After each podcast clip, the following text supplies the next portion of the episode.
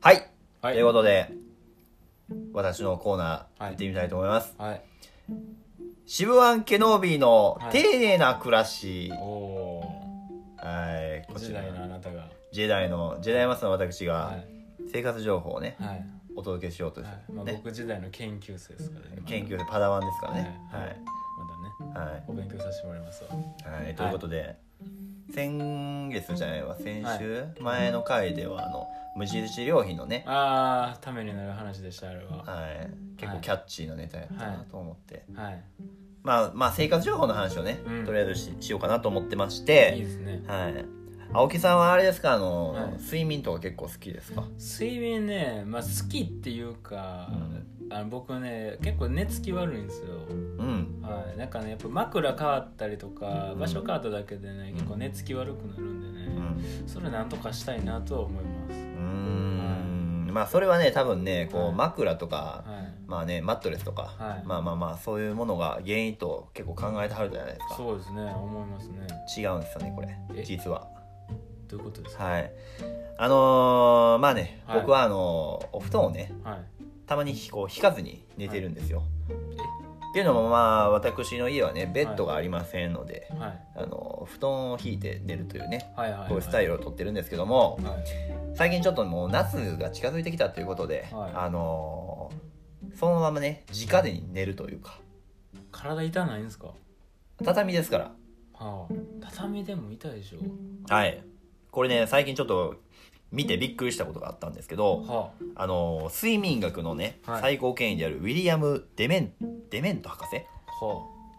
がね、はああまあ、睡眠のこう研究してはる人がねあ。はい。あの最新技術を使ってあのマットレスのこう試作品とかをねはい。こうテストするということではああはのされたんですよあ。はい。でまあまあまあ高級マットレスということで、まあ、内側に無数のこうセラミックビーズがこう詰め込まれたようなほう。こうなんていうんですか通気性のいいはいマットレスはい。をなんかまあえー、っとまあまあ何万とか海外なんで数千ドルとかまあ結構ねほう。そういうもので市場にこう出すつもりだったらしいんですよほうほうほうでまあまあ待て待てということでほう。はい。あのまあこの新型のマットレスで寝るということ一つとはい。従来のこうまあ普通のマットレスですね、はい皆さんが使ってるような、はい。はい寝るとかはい。プラスまあ何も敷いてないコンクリートのね床で寝るっていうことで、うコンクリート。ん、ほ3つでこう試さはったらしいんですよう。はい。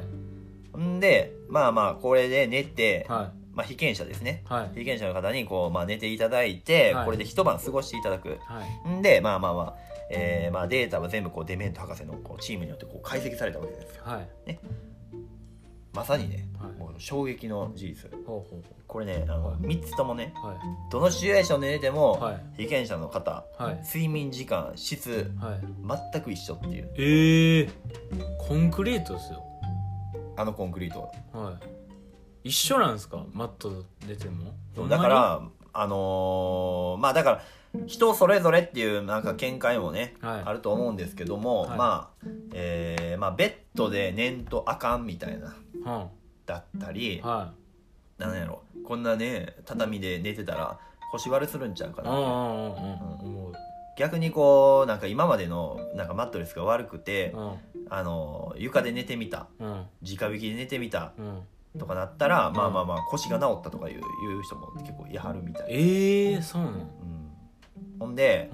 僕もあの、うん結構寝違いって結構するんですようん。うん。首うん。筋違いっていうんですかう、んうんうん。結構ならはる人は結構ならはると思うし、はいはないはいらへん人はならへんと思うんですけど、うん結構続くんですよはほんでまあまあ、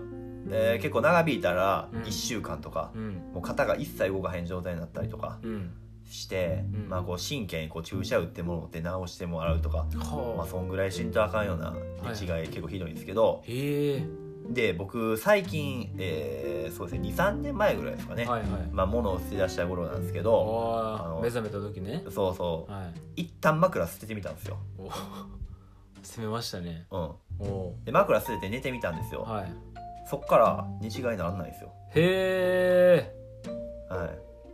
もう枕なしで寝てるんですかじゃあ今。今はかなり薄い枕にしてるんですけど、はあはあうんその前みたいにちょっとこう高くて、はいはいはい。えーっと何ですかね、えー高さが高い枕、うんでこう寝てたらまあまあ気持ちいいじゃないですかうん首がこう安定されて、うんうん。でもこう直引きとかいうかうん寝て、まあだからコンクリート寝ててうん結構そういう一緒っていうことは、うんこう畳で寝たらうん別に、いまあ結構柔らかいじゃないですか、まあ畳まだねコンクリに比べたら確かに、そうそうそうそうそう、で僕まあ仕事場でうん結構こう畳で、うんあの昼寝とかしてるんですけどう、んもうそこはもう完全に直引きで、うん、えーまあ、1時間ぐらい寝るんですけど、うん起きた後めちゃくちゃ気持ちいい、へえそうなんやそうそうそうそう皆さんちょっと一回ね、えー体の不調があったりとかしたらまあ一回こうね、床寝方というか床床寝直で直寝をちょっとしてみて、はあそうなんや、はいはいそうそうそう、まあ、睡眠時間もねうんやっぱ僕ら結構こう短眠というかまあそうですねちょっと仕事柄少ない時はありますねそうそうそうそうそう、えー今は青木さん何時間ぐらい寝てます一日、もうへ休みの日とかはうん、まあね6時間ぐらいですけど、まあ、仕事がねあれまあちょっと会社泊まったりするんでねその時はまあ4時間とかしかね寝れない時があるんでうん、なんかこうね短い睡眠でしっかりこう休息取れる方法なんかないかなとは思いますね、あーまあ僕もそんなもんなんですけど、あー人によるみたいですねやっぱこう睡眠っていうのあはー時間とか質とかはいはいはい、うん質がやっぱ大事って言います睡眠は質が大事って言いますもんねそうそうそうそうんうなんか僕が聞いた話でははまあえー普段はまあ45時間いうんまあ6時間ぐらいですかねうん寝て、うんまあそれが大事じゃなくて、お昼間に、うん、はいえー15分ぐらいはい寝て、はいあのコーヒーを飲むっていうねはあそれが一番こうリラックスしてはいえー、と何ですか休息が取れるというあでもなんか今いろんな企業で、うんなんかお昼寝休憩みたいなのあるらしいですねああやっぱそうなんですね、はい、なんかやっぱ昼からの仕事でやっぱりちょっとこう短い睡眠うんうんなんか15分30分45分とかねう、んうんそういう時間をとって、ね、ちょっと寝てから起きて仕事するとうん頭すっきりして仕事の効率が良くなるっていうデータが実際あるらしいですよ、おーはなんかもうそんなスッキリとかやったいら、うんあれじゃないですかもうまあその15分か30分か、はいお昼休み時間取ってはい一回抜くっていうえ時間設けたらいいんちゃうかな、それすっきりうん、脳もはい煩悩も、はいあのーねはい抜いてあー絶対スッキリすると思いませんあー結構 もうすっきりはしますね確かにはい僕あの、はい青木君の話でちょっとびっくりしたのがなんはかいこう仕事の合間かわかんないですけど、いやはい合間になんかこうお店に行ってはい抜いてまた仕事に戻るっ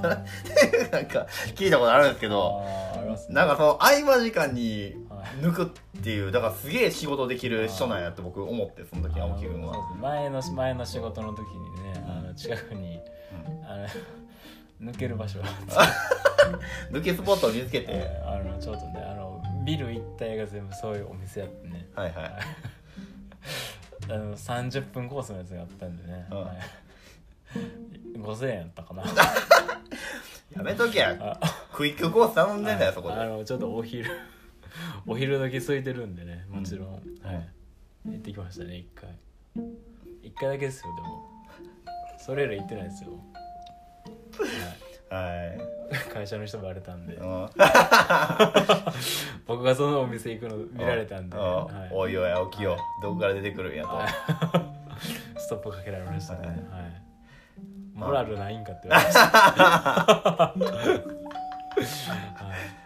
そうですねまあありましたね、はいやっぱまあね、まあ、睡眠とかね、はいまあまあ